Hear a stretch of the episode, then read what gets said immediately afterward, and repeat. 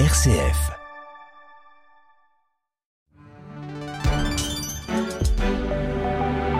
Vous avez choisi RCF Il est 13h. Place à l'information avec le journal préparé par la rédaction de Radio Vatican.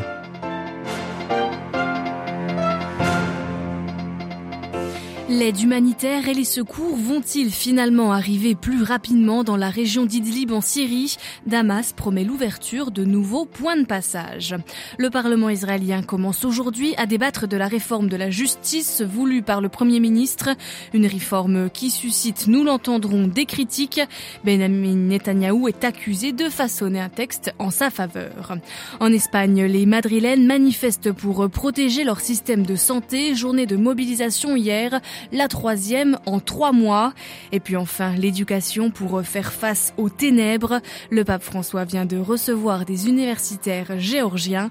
Les détails en fin de journal. Radio Vatican, le journal, Marine Henriot. Bonjour, une semaine après le séisme dans le sud turc et le nord syrien, le bilan s'élève désormais à plus de 35 000 morts et pourrait encore doubler, avertit l'OMS, l'Organisation mondiale de la santé. Ce week-end, le président syrien Bachar al-Assad a fait un geste en direction de la communauté internationale. Il a promis au chef de l'OMS qu'il a reçu à Damas l'ouverture de nouveaux points de passage frontaliers pour acheminer l'aide dans les zones tenues par les rebelles. Plus de 4 millions de personnes vivent dans la région d'Idlib, très touchée par le séisme. L'OMS attend maintenant la réponse des rebelles. À Beyrouth, Paul Khalife. Bab el-Hawa, situé entre la Turquie et la Syrie, est la seule voie opérationnelle vers les zones rebelles ravagées par le séisme. Ce point de passage a été endommagé pendant le tremblement de terre, mais l'aide y transite à nouveau après plusieurs jours de fermeture à un rythme jugé lent. Le chef de l'OMS, premier haut responsable international à visiter la Syrie depuis des années, a salué l'approbation donnée par le gouvernement syrien au convoi transfrontalier de l'ONU afin qu'il puisse apporter de l'aide aux zones rebelles. Nous attendons maintenant des nouvelles de l'autre côté, a cependant ajouté le directeur de l'OMS en allusion aux rebelles. Quand nous les aurons, nous traverserons en direction du nord-ouest, a-t-il dit. Isolé sur les scènes arabes et internationales, Bachar el-Assad a réussi une percée politique et diplomatique significative à la faveur du séisme. Il a reçu à Damas dimanche le ministre émirati des Affaires étrangères Abdallah Ben Zayed Al Nahyan, qui l'a remercié pour son énorme soutien humanitaire. Abu Dhabi a déjà envoyé 16 avions chargés d'aides diverses et a déboursé près de 60 millions de dollars pour soutenir les opérations de secours et d'assistance aux victimes du séisme. Les pays occidentaux ont de leur côté annoncé qu'ils ne coopéreraient pas avec le gouvernement syrien, mais seulement avec des ONG dans lesquelles ils ont confiance. Paul Khalife, Beyrouth, RFI pour Radio Vatican. Un Palestinien tué ce matin lors d'une incursion israélienne à Naplouse. Israël qui a également frappé une installation militaire du Hamas à Gaza à l'aube. En riposte, selon l'État hébreu, à une roquette tirée samedi soir depuis la bande de Gaza. Ces jours-ci, la situation est particulièrement explosive entre Israël et la Palestine. Vendredi, un attentat contre des Israéliens a fait trois morts. Benjamin Netanyahou a annoncé dans la foulée la légalisation de neuf colonies en Cisjordanie et il a également fait part de son intention de renforcer la colonisation. Benjamin Netanyahou qui est chahuté sur le plan de la politique intérieure, la Knesset commence aujourd'hui à débattre de la réforme de la justice voulue par le Premier ministre. Des dizaines des milliers d'Israéliens sont réunis un peu partout ce lundi dans le pays pour s'opposer à ce texte qu'ils considèrent attentatoire à la démocratie. À Tel Aviv, Lucas de Villepin. C'est devant le Parlement israélien à Jérusalem que le rassemblement le plus important se déroule en ce moment. Mot d'ordre, défendre la démocratie menacée par le gouvernement d'extrême droite de Benjamin Netanyahou et sa réforme de la justice. Alors que des milliers d'Israéliens sont en grève, la commission des lois a commencé ce matin à voter les premières dispositions du texte. Il prévoit de limiter les pouvoirs de la Cour suprême, jugée politisée par Benjamin Netanyahou. Avec cette réforme, le Parlement pourrait aussi nommer des juges. Pour les manifestants, c'est un moyen pour Netanyahou d'échapper à une condamnation dans son procès pour corruption, toujours en cours. Hier, le président Yitzhak Herzog est sorti de sa réserve.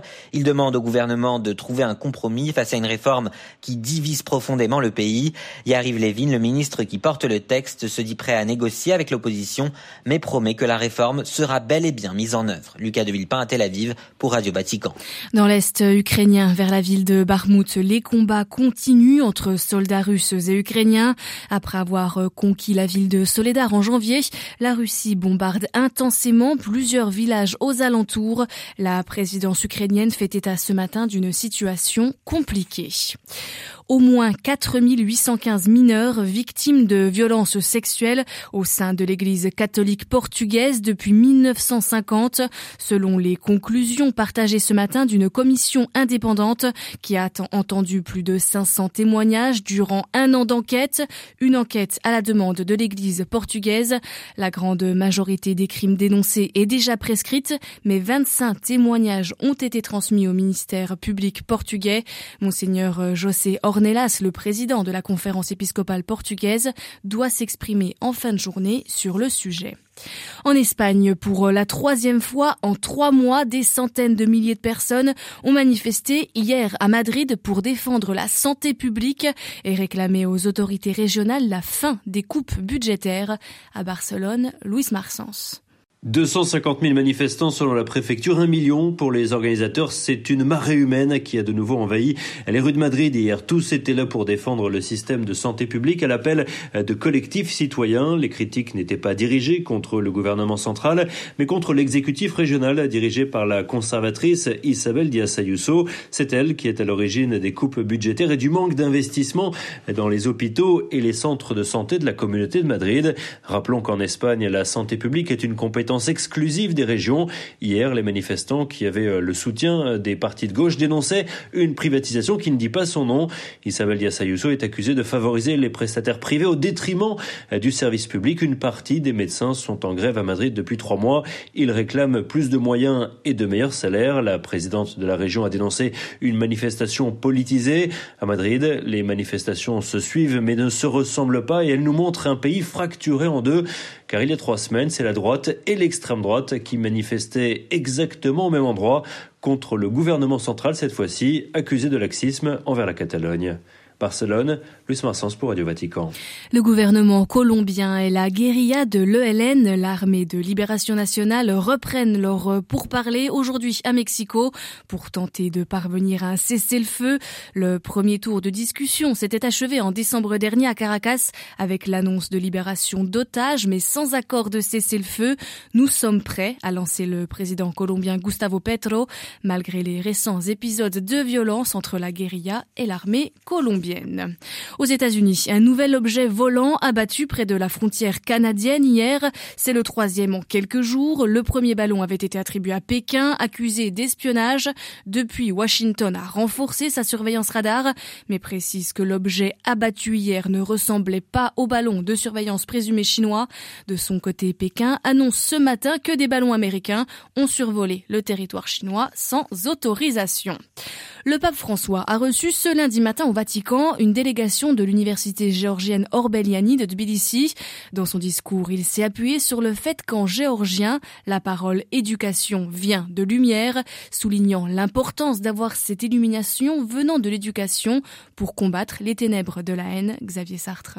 Oui, cette éducation marine face à ces ténèbres avec la culture restitue la mémoire du passé et fait la lumière sur le présent.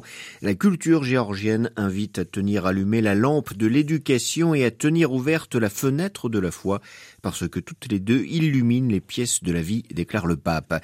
Cela est d'autant plus vrai que dans un pays, cela est d'autant plus vrai dans un pays qui a été soumis à des invasions et des dominations étrangères, constate François. François qui évoque spécifiquement l'Ossétie du Sud, ce morceau de terre qui vous a été pris récemment en 2008 lors de l'intervention armée russe. Votre peuple joyeux et courageux, accueillant et amoureux de la vie, poursuit le Saint-Père, a su cultiver, même dans les périodes donc les plus sombres, une attitude positive justement grâce à sa foi et à sa culture. L'Église catholique a su apporter pour sa part sa contribution, euh, notamment via cette université orbélianique que le Saint-Père invite à poursuivre sa mission de créer des espaces et des ponts au service des Géorgiens. Pour François, il n'y a pas de doute, l'humanisme typique géorgien dans son unicité et beauté mérite d'être apprécié ailleurs. Merci beaucoup Xavier Sartre. François qui recevait également ce matin au Vatican la Fédération italienne des maladies rares. Il a salué son engagement auprès des malades et de leurs proches, mais également pour le bien commun de toute la société italienne. Les prises de parole du pape François et l'activité du Vatican sont bien sûr à retrouver sur euh, notre site internet vaticannews.va. Merci de votre fidélité. L'information du Vatican, de l'Église et du monde revient à 18h. Très bel après-midi à toutes et à tous.